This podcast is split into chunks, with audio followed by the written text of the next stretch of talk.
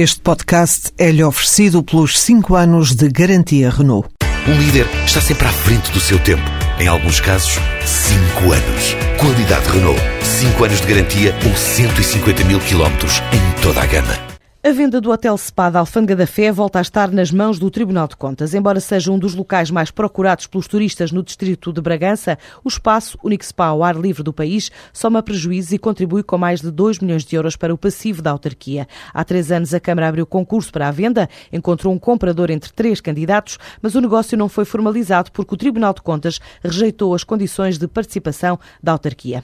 O município promete agora avançar com uma nova proposta ao órgão fiscalizador das contas públicas ou seja, compromete-se com o reforço de cerca de 600 mil euros no aumento de capital da Alfândega Tour, a gestora municipal do hotel, e assegura que esta proposta vai nos próximos dias para o Tribunal de Contas, de quem vai depender a decisão final. A alienação do hotel é agora uma imposição da lei do setor empresarial local que obriga a extinguir empresas municipais que acumulem prejuízos. Já o comprador aguarda há dois anos pela conclusão do negócio. Trata-se do grupo GES Vima, liderado pelo empresário Vítor Raposo, sócio de Duarte Lima e também erguido no processo BPN. A GESVIMA assume 1,65 milhões de euros de passivo do hotel, compromete-se a investir um valor idêntico para triplicar o número de quartos dos atuais 25. Compromete-se também a criar novos espaços no empreendimento.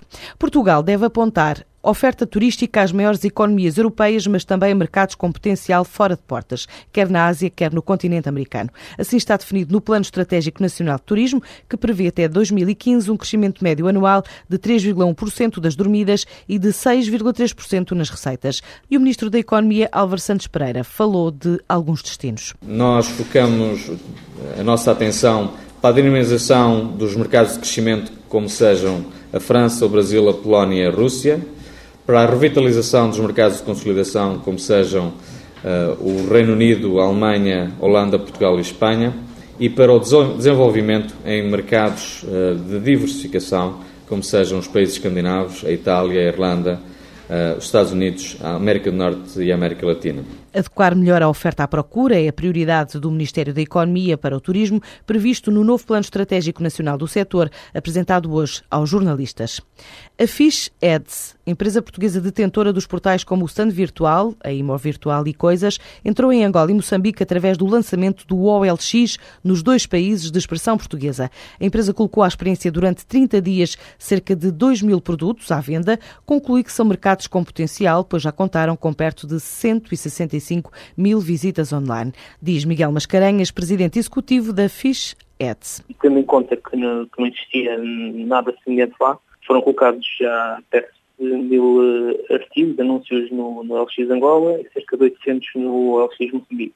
No total já recebemos perto de 100 mil visitas, 100 mil visitas no LX Angola e cerca de 70 mil visitas no LX Moçambique.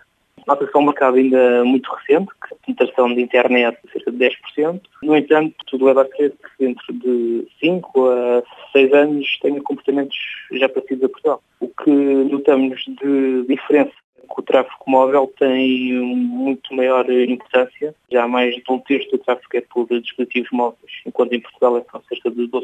Esta empresa diz ser líder de internet em Portugal, celebra hoje o sexto aniversário com o anúncio da entrada em Angola e Moçambique. O ano passado faturou cerca de 3,2 milhões de euros. Este ano estima atingir um crescimento entre 3,8 e 4 milhões de euros.